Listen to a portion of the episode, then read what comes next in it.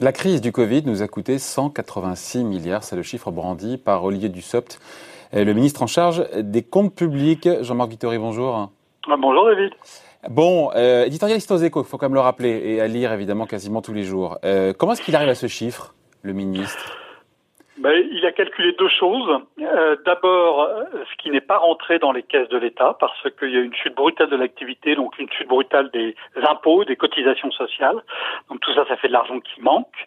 Et puis de l'autre côté, l'État a dépensé beaucoup plus, à la fois euh, dans le système sanitaire, hein, dans les hôpitaux, pour euh, qu'ils fonctionnent mieux, pour qu'ils puissent s'adapter à cet afflux soudain de, de malades très graves. Et puis de l'autre côté, pour tous ceux qui ont souffert des mesures de confinement avec notamment hein, le chômage partiel qui a coûté à lui seul, je crois, euh, autour de, 30 milliards, et puis les mesures de soutien aux entreprises. En gros, c'est moite-moite. Donc ça, en gros, c'est un mélange. Voilà, on l'a vu de dépenses publiques en hausse d'urgence, baisse des recettes fiscales. C'est moite-moite entre les deux entre les À peu près.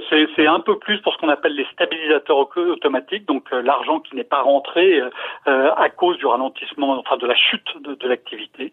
Donc ça, ça fait un peu plus de la moitié. Bon, et au final, ça nous fait une dette qui va croître, euh, flamber, diront certains, de 20 points de PIB cette année. Mais en même temps, Jean-Marc n'avait pas le choix. C'était ça ou le chaos? Enfin, un chaos économique. Donc. Euh, oui, oui, oui. C'est la, moins pire, c'est sans doute la moins pire des solutions. Alors, on aura bien sûr des économistes qui nous en diront dans, dans deux, trois ou cinq ans qu'on aurait pu faire mieux ci ou mieux ça. Et ça, il n'y a pas de moindre doute. Mais face à ce choc-là, s'il n'y avait pas eu cette injection massive euh, d'argent, euh, des, des, des, milliers d'entreprises euh, se seraient retrouvées tout de suite en faillite et, et des millions de femmes et d'hommes se seraient retrouvés tout de suite sans la moindre ressource. On a un ministre qui, qui nous parle pour le coup, de, je le cite, de reconstruire une trajectoire crédible des finances publiques. Mais j'ai envie de dire, on n'en est pas encore là, on n'est pas encore dans ce temps-là. Ça, c'est pour plus tard, quand on sera sorti de la crise. Pourquoi il parle de ça dès maintenant? Alors, il y a, deux messages à faire passer euh, aujourd'hui, euh, clairement. Le premier, c'est à court terme, il faut absolument continuer à mobiliser tous les moyens publics pour essayer de faire que les dégâts de cette crise euh, soient le moins forts possible. Et ça, c'est il n'y a absolument pas de débat là-dessus. Il y a dix ans, il y avait eu ce débat. Euh, on avait sans doute serré la vis euh, trop tôt, et, et donc euh, la, la, la, crise de la zone euro s'est prolongée bien au-delà de ce qu'elle aurait dû se prolonger à cause d'un resserrement budgétaire trop tôt. Donc là, pas de resserrement budgétaire trop tôt. Mais en même temps, euh, il y a l'inquiétude sur ce qui va se passer après. Comment est-ce qu'on va sortir de cette situation extraordinaire où le, le, le robinet de l'argent public est, est, tout, est ouvert en grand? Il y a un moment où il va falloir le fermer et il faut commencer euh, à préparer les esprits. Il faut commencer, non, non, pas forcément à préparer les esprits, mais à y penser, à savoir comment ça va se faire.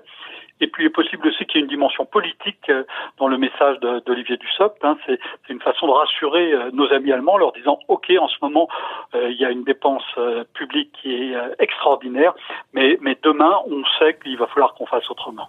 Il n'y a pas un côté, si, il y a un côté, en plus je dis ça, mais je l'ai lu dans votre, dans votre papier, il y a un côté, vous, vous disiez un jour sans fin dans cette séquence politique-là, non? Ah, oui, parce que moi, ce beau film. oui, moi, ça m'a. Oui, dans, dans ce film, Bill Murray revivait chaque jour la, la, même journée.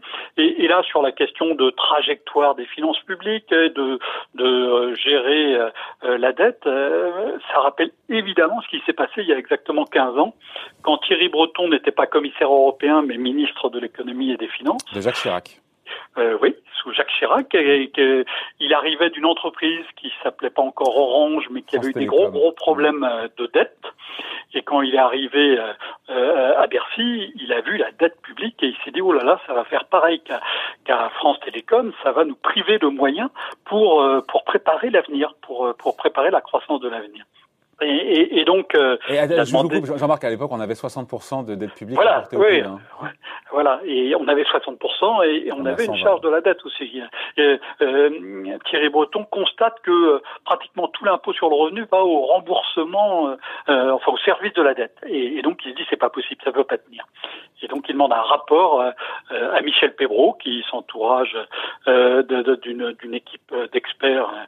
Ancien très, président de BNP Paribas voilà, qui il était à l'époque président de BNP Paribas, qui fait qui fait un, un rapport pour essayer de euh, d'esquisser une soutenabilité euh, euh, des finances publiques, avec notamment des, des, Et, c'est frappant de relire ce rapport aujourd'hui parce qu'il propose toute une série de, mesures sur la dépense publique.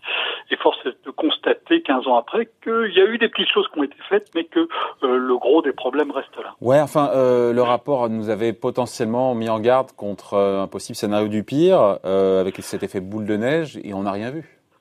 Eh oui, eh oui, parce qu'il y a eu depuis euh, deux crises, hein, ou même trois, si on rajoute celle de, euh, celle de la Covid. Il y a eu euh, la crise symbolisée par la faillite de, Lehman Brothers en, en, 2008, et puis ensuite la crise de la zone euro en 2011-2012, qui a amené la Banque centrale européenne, qui ont amené ces deux crises, qui ont amené la Banque centrale européenne à des politiques monétaires infiniment plus accommodantes que tout ce qu'on pouvait imaginer. Et, et moi, il y a, y a je vais vous citer juste quatre chiffres très vite. Hein. Vous disiez euh, la dette publique euh, euh, à cette époque, elle était de 60%. En fait, elle était un peu plus, à 66-67%.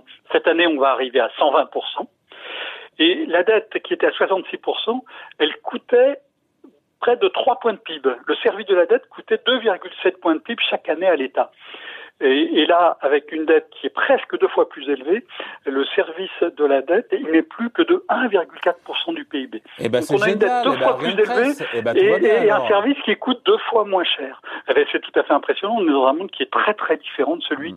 euh, qui était euh, là il y, a, il y a 15 ans, avec une interrogation énorme pour la suite. C'est est-ce que ces taux d'intérêt, qui, parce que derrière ça, il y a évidemment la, la baisse des taux d'intérêt qui sont pratiquement nuls pour les taux d'intérêt à, à long terme, est-ce que est-ce que ce niveau extraordinairement bas des, des taux d'intérêt va se poursuivre ou non et, Mais pour l'instant, c'est très, c'est merveilleux comme histoire. L'État gagne de l'argent en s'endettant. Eh oui, oui, quand, quand il emprunte à taux négatif, ça veut dire que les, les investisseurs lui payent euh, de l'argent chaque année. Euh, donc euh, c'est quelque chose, si c'est la bonne chose assez extraordinaire. La, la question, c'est savoir quand ça va se finir. Qu'est-ce qui va se passer le jour où ça va se finir, si ça va se finir un jour et, Mais euh, l'histoire montre que quand il y a une accumulation extrêmement forte de, euh, de dettes, il y a un moment où il n'y a plus de miracle possible. C'est-à-dire que euh, ben, soit on rembourse, dans ce cas-là il faut de la croissance ou de la rigueur, et on sait que la rigueur ça n'a pas marché, soit il faut de l'inflation, et l'inflation on ne sait plus faire, mais peut-être que ça va revenir. Il y a même de plus en plus de gens qui s'inquiètent de cette possibilité, même si ça paraît évidemment exclu pour l'instant à, court terme. Et puis la dernière solution, c'est le défaut. Donc, euh, on, on, accumule une dette euh, qui coûte beaucoup moins cher. Donc, euh, du côté de, l'État, si on réfléchit à une stratégie hein, pour l'État, quand, les taux d'intérêt sont, nuls ou négatifs, il a intérêt à emprunter pour faire des, dépenses efficaces de préparation de l'avenir. Et il y a plein de choses à faire, à commencer par la transition écologique. Tant que l'inflation ne réapparaît pas, il, il est de bonne loi d'y aller oui, oui, euh, mais avec une incertitude absolument majeure. Et donc, je souhaite bon courage aux membres de cette de la commission euh, ou du groupe d'experts que, que va réunir euh, Olivier Dussopt, parce que ils ont un choix absolument terrible à faire, une hypothèse absolument majeure sur laquelle, en fait, on ne sait pas pour l'instant ce qui va se passer. S'il y a de l'inflation, la Banque centrale européenne ne pourra pas ne pas relever les, les, les taux d'intérêt. Et là, c'est un bain de sang, honnêtement. Enfin, pardon de le dire de manière un peu abrupte, mais. Bah, ça, risque d'être très très compliqué. Ça risque d'être très très compliqué. Mais on ne sait pas si ça va se produire, on ne sait pas quand ça va se produire. Et si ça se produit à très long terme, hein, euh, Xavier Rago, le président de l'Observatoire français des, conjonctures économiques, euh, dit, euh, euh, disait hier dans, dans les échos qu'il y en a pour une génération. S'il y en a effectivement pour une génération, alors, alors, alors, il est temps de faire des investissements tout à fait essentiels. Ouais. D'ailleurs, on finit là-dessus, mais vous avez fait le calcul, Jean-Marc. Euh, si on devait payer les mêmes niveaux de taux qu'en 2005, au moment du rapport Pébro, sous Thierry Breton, on, eh ben, on arriverait, on pourrait avoir une dette publique hein, théoriquement hein, qui serait de plus de 220 points de PIB. Euh, alors, voilà, il y, a, il y a 15 ans, hein, on était à la dette de Maastricht qui était 60%. Aujourd'hui, on est à la dette de, de, de l'Italie. Hein. L'Italie a longtemps été autour de 120% et on trouvait que c'était absolument terrible. Nous, on va y être cette année. Et, et euh, peut-être que euh, après-demain, hein, on sera au niveau du Japon. Ouais, mais plus de, de deux années de, de, de, PIB euh, en dette. Ils en sont pas morts avec malgré les Japonais, malgré leurs 200 points de dette publique. Et non, et non, et non. Et c'est, pour moi, c'est la grande question, le Japon. Euh, le Japon a une dette qui fait deux années euh, et demie de, de PIB et, il continue de, de vivre. Euh, les Japonais ont un niveau de vie qui s'est apprécié au moins autant que le nôtre quand on regarde sur moyenne période. Et, et donc, jusqu'où nous pouvons aller? Euh, Pour l'instant, nous n'avons absolument pas la réponse, même si... ça laisse de la marge, Jean-Marc, ça laisse de la marge. On a encore 100 points de PIB de ben, dette. On ne sait pas. On ne sait pas. On ne sait pas. C'est possible. Euh, c'est possible aussi que ça, ça débouche sur une catastrophe. La, la, la, la grande difficulté, c'est qu'on ne sait pas sur ce, ce, ce choix absolument majeur, on, on, ne sait absolument pas ce qu'il faut décider. Voilà. Bon, merci en tout cas. Édito papier à lire évidemment dans les échos. Merci hein, Jean-Marc, Jean-Marc Vittori. Bye. Merci David.